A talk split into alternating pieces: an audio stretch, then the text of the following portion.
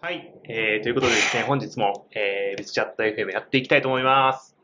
で、本日はですね、スタートアップにおいて、えー、活躍する人材という話を安部氏と一緒にやっていきたいと思います。よろしくお願いしおます。願いします。はい。ということで、えーっと、今日のテーマ、スタートアップって、まあ、こうやってて、組織が大きくなってくると、結構、こう、活躍する人材が、あのー結構時期によって、まあ、変わるな、みたいなのが、感覚としてあって、で、まあ、そうですね。必ずしも、その、すごい、世間で優秀と言われる人が、こう、入って活躍するっていう、えー活躍しない、まあ、場合っていうのもあるし、まあ、その、逆もしっかりで、意外とすごい活躍する人もいるな、みたいなとか、なんかそういうのをちょっと科学していけたらなっていうか、まあ科学っていうよりはもう普通に思い出を語っていって、で確か、に、まあ統、計的な事実は別に出てきませんというそうことで。そうそうそう、まあ我々のケースとして、ケーススタディの一つとして、どんな人が活躍してきたかな、みたいなのを、えー解雇していきたいなという回でございますというところで。で、まあ、このフェーズとして、まあ、いろんなそういう、なんていうかな、PMF フェーズとか GoTo マーケットフェーズみたいな、まあそういうのもあるけど、まあ今回はちょっと人数的な軸で、えーやっていこうかなっていうふうに思ってて。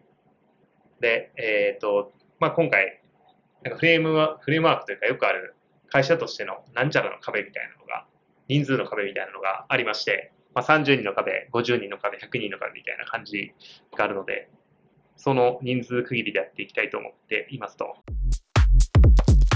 ということで、最初のフェーズ、まず0から30人、もうブレスト的にやっていきたいと思うんだけど、これは0から30人の時どういう人が活躍してましたか0から30人。何でもやる人。突破力がある人。ああ、なるほどね。突破力ね。突破力。突破力、確かに。そうね。エネルギー、行動量、うん、行動量ね。確かに確かに。ストリート系ですね。ストリート系。ストリート系。はいはい。ストリート系みたいなんて、こう、イメージで言うと、こういう企業の出身者みたいなとか。ああ、こういう企業出身者。そうですね。まあ、こう、ベタですけど、リクルート。ああ、なるほどね。はい。大企業で言うと、ええ。まあ、リクルートみたいな。確かにね。うん、うん、うん。うん。リクルートは多多いね。多いですね。う今日に至っても多いですね。やっぱり。ん。うん。多いはい。し、なんか最初のフェーズの方がやっぱり多い気がする。比較的。確かに、確かに。うん。確かに。まあ、たまたまその、うちがね、一人目の、あの、社員とかもリクルートだったし、うん。なんかそのつながりで、こうリクルートつながりみたいな、あの、連鎖というかラッキーカードみたいな感じでもあるから、うんうんまあその影響もあるかもしれないけど、最初だって50%ぐらいリクルートじゃなかっ確かに、確かにね、何かしらリクルートみたいた。うん。な、確かに圧倒的当事者意識っていうのもね、最初の指の、あのバリューにも入ってたし、いや、もうまさに。いいですよね。圧倒的投票式。確かにね、うん、それはあるかも。うん。けどやっぱり特に、なこれ逆に採用の話になるけど、結構きつかったのは、10人ぐらいまでとかめちゃくちゃきつかったよ、採用するのうん本当にブランドも何もないし。何もないですね。これが結構なんか、いろんなサポートが、さあのシリアルアントレプレナーとか、うん。あのー VC がすっごい採用強いところとかだったら違うかもしれないけど、確かに。けどやっぱそういう時に入ってくる人って、まあ、基本的になんかちょっと、ある種、いい意味でネジが外れてるというか、うんリスクの、野生的というか、うん、野生的なね。野生的な、ストリート系ですよね。うん、うん。まあ、あとやっぱり、そういう意味では、最初に、何々さんと働きたいみたいな人を取れると、だから10人ぐらいからはそういう感じで増えた。よね、と。うん、なるほど、なるほど。なるほどだね。から会社自体にブランドパワーが創業期はあまりにもないので、人のブランドパワーでリファラルすると。なるほど。だからその人自身の、その仕事のパワーみたいなのも重要だけど、その人がどれだけのそれ以外の人たちを連れてきてくれるようなパワーを持っているのかっていうのも、まあ、どのフェーズにおいても大事やけど、もう初期は圧倒的にそれは大事かな。活躍するっていう意味合いが、まあ、その業務自体だけじゃなくて、うんうん採用っていう意味でも、そうそうそ活うそう躍するっていう。確かに。それでエンジニアリングチームができたなっていうのは、すごい。めちゃめちゃ良かったよね。うん。確かに確かに。うん。確かにね。それはそうかもしれない。なんかあと、振り返って思うと、結構やっぱみんな、初期の人って、明るい、いい意味で能天能天気と言いますか、うん。まあ、すごい楽観的うん。なんかあれってやっぱいいよね。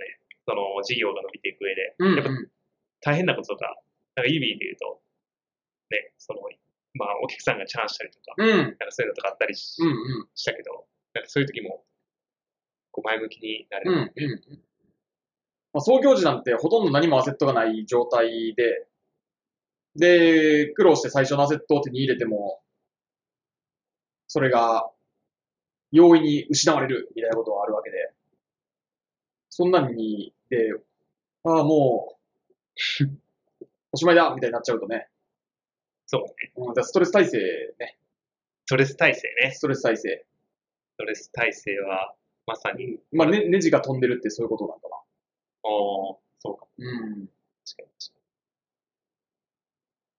ネジが飛んでいる。に。うん、レジが飛んでるよね。うん。うんその熱狂の中にいて、まあ推進できるみたいな。うん。うやっぱりその、基本的にビジョンを持ってやるけど、なんかそこで、本当は、まあ、形がまだないものを、ほんなんか真実に変えていくみたいなところが、そうそうそうそう。やっぱりあると思うけど、ん。うんね。それができるっていうのはめちゃくちゃ重要だね。間違いない。確かに。めちゃめちゃいいことも起こるけど、もうありえないくらいやばいことも起こるっていうのが創業期なんで、うん。まあ、ハードシングス、物の本に書いてるようなことが起こっても、まあ起こるよねっていう、マインド、ね普通になんとかしたらええやんっていうマインドがあるかどうかっていう、そう ね。最初のこの人たち見てると、ストレスを感じることと かあんの、言い過ぎか。うん確かに。タフですね。タフ。うんめちゃくちゃ最初の方特に苦労してたけど、やっぱりね、そういうメンバーを選べて、すごい良かったっていう。うん、間違いない。それが大事だよね。うん。そういう意味ではもう幸運にして30名ぐらいまでに、なんか組織的に何かの困りごとを感じたってことは、あんまり記憶にないかな。うん。そうね。そうね。うん確かに、もう事業のことで、そいっぱいいっぱい。まあ、本当採用ぐらいって感じかな。うんそうだねそうう。うんね。確かに。だって本当にアセットなかったけど、ね。事業としてどんどんどんどん成長してた。うん。なる積ほみど上がっていくと。というところが、まあ、重要なところうんかな。じゃあ、ちょっと次の壁は50人の壁ということらしくて、はいはい。ちなみに30人の壁は何が問題かというと、普通の組織ならコミュニケーションの減少が30人ぐらいで起きるらしい。あー急激な社員数増加や入社時期に違いによる感覚のずれね。おうん、あんまり、これなかっった たそうな。あんまりなかったね。うん、これはなかったな。とか価値観がまあ多様なことによってな孤立する人がいる。うん。これはむしろ50人の時かな。うん。確かにね。うんうん。それまでもだいぶ価値観が凝り固まった、凝りそう凝そりう固まそうったって言ったらあれだ多けど様。多様性のかけらも ない。もう恐ろしい、多様性のかけらもない感じですからね。30人まで。そうね。50人の壁だと、中間管理職のマネジメントと会社の一体感低下が起こりますと。それは起こってないかな。そうだね。なんかちょっと遅いよね、問題は遅いなんか、なんだろう。なるほどね。まあそんな50人、一般に言われる30人から50人というところなんですが、うん。うまあ、この時、そうね。うんこれぐらいの時に活躍する人材の共通点たるや、こんな感じですかね。ん。ねえ。まあけど結構、やっぱり、 30人から50人とかで、それこそ、うちとかだとコンサル系の人が入ってきたりうんうん、まさに。したかなと思ったけど、まさにまさに。なんかそれはすごい良かったよね。めちゃめちゃ良かったね。めちゃめちゃ良かった。やっぱり新しいその事業というか、うんなんだろう、まあ整理していくべきところというか、うんうん。やっぱりそのスケールの前に、ちゃんと綺麗にしていかないといけないところとかも含めて、どうやったら効率よくいけるかとかをうん考えてやるっていうのがうん。うん。あったから、まさに。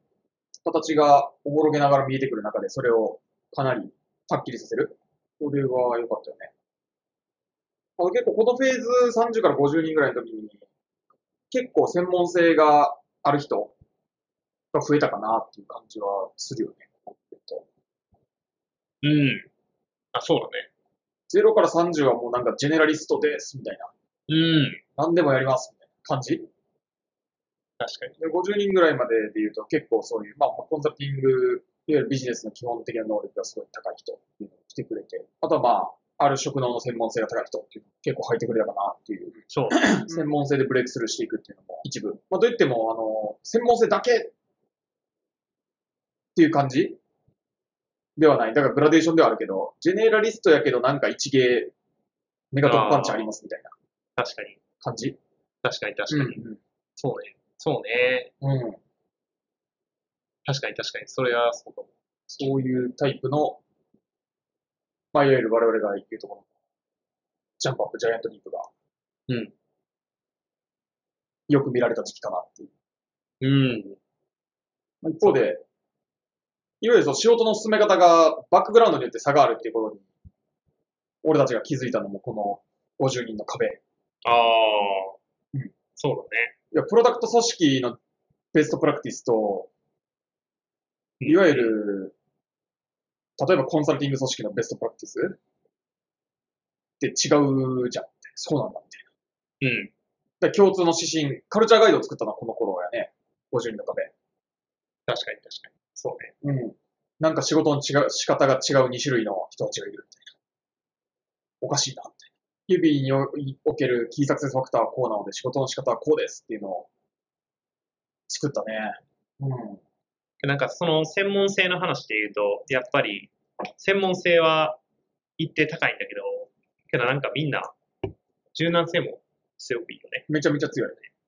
なんか、まあだから採用するのもすごい苦労したけど、うん、そなんか結構素直なと言いますか、そのビジョンとかに共感してっていう人って、う。うん。まあそれは全体を通してそうかもしれないけど、うん。そうね。それもやっぱりこのフェーズでも全然まだまだ重要な気がするよね。うん。でもめっちゃそうやね。ワットが主で、そのためにハウを使うっていう。で、そのハウがすごい強いですっていう人たち。まあ多分そう、そういう人ってど、どんな会社でも喜ばれると思う。このフェーズですごい活躍してくれる人たち、今でもめっちゃ活躍してくれる人。初期の人たちとの差で言うとそういうところうん。確かに確かかに。な。うん、うん。はい。それが大体まあ50人までっていう感じかな。うん。で、えー、最後に、最後、最後じゃ全然なそうなんだけど、100人の 壁っていうのがあって、 100人の壁。そう。100人の壁で、えー、そうね。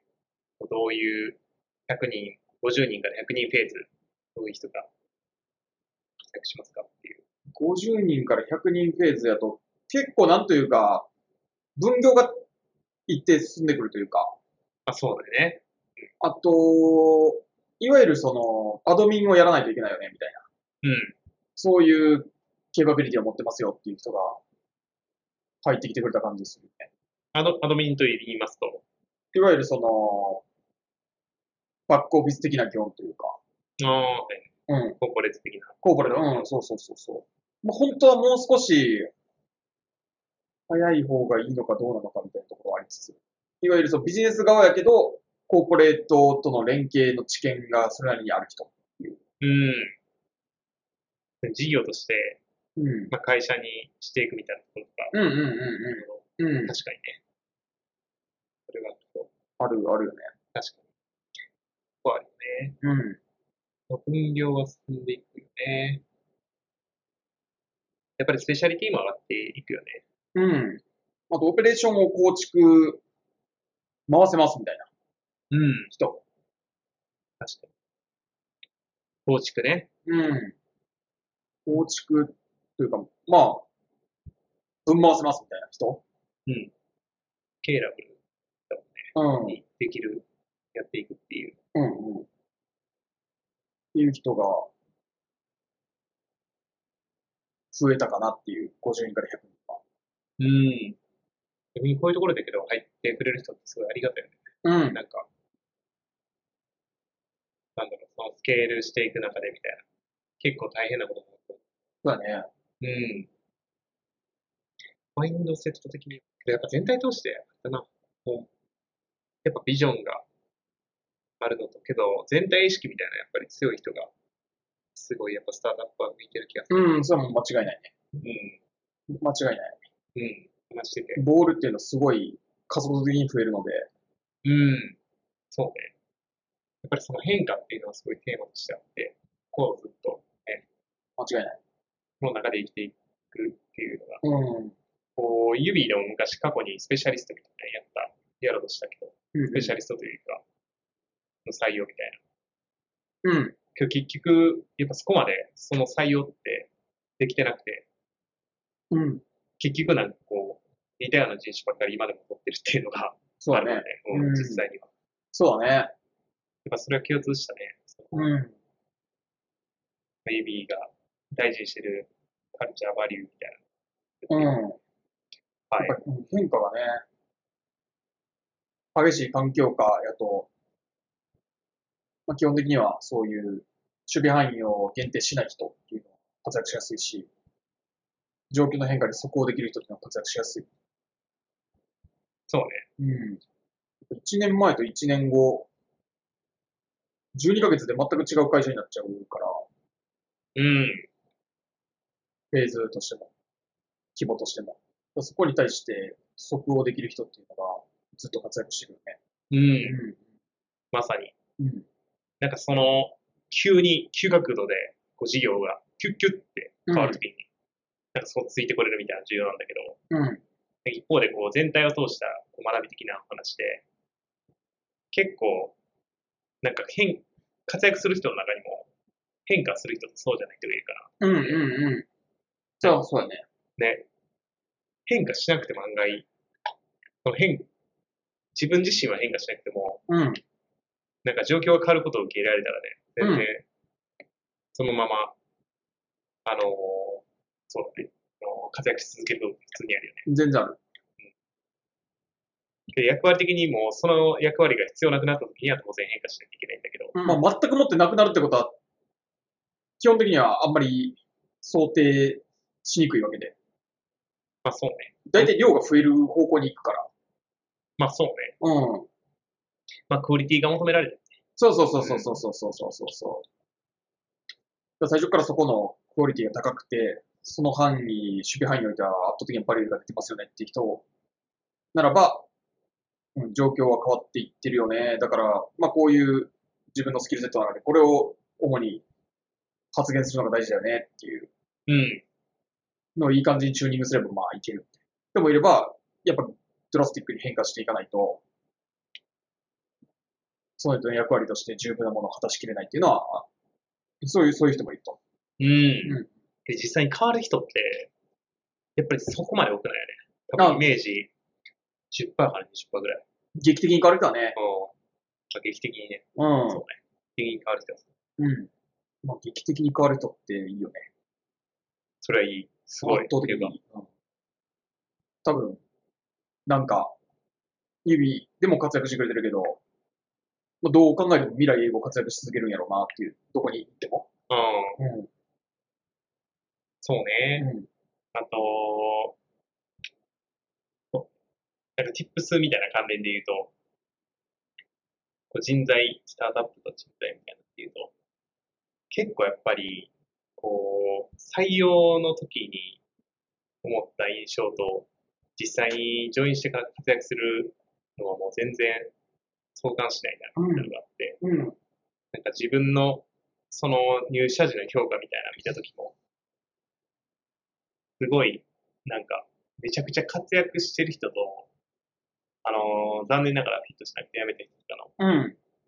えーなんか両方とも、この指の採用面談した後に悩みますねっていう項目があるんだけど、うそれが最も多かったのがその両方の分というか、ん。なるほど。めちゃくちゃ活躍してる人と、統計的な話し出した。そう、急に、 みたいなるほな。で、そう、全然、何も意味ないな ど。とうん思。ってる。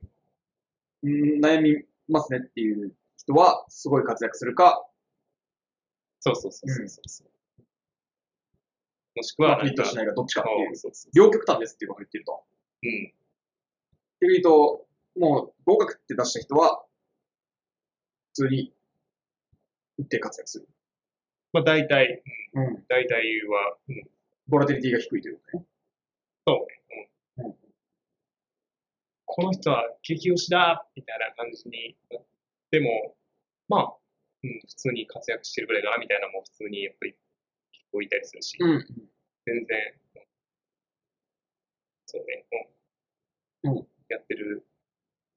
平均、平均点は変わらんのかなほ合格は、要はボラティリティが低いけど、はい、ええなるほどね。平均的にどのぐらいの分布なのかっていうのと、悩みますね、あとボラティリティが大きいと。うん超活躍うかん、アンフィットか、ああ、はいはいはいはい。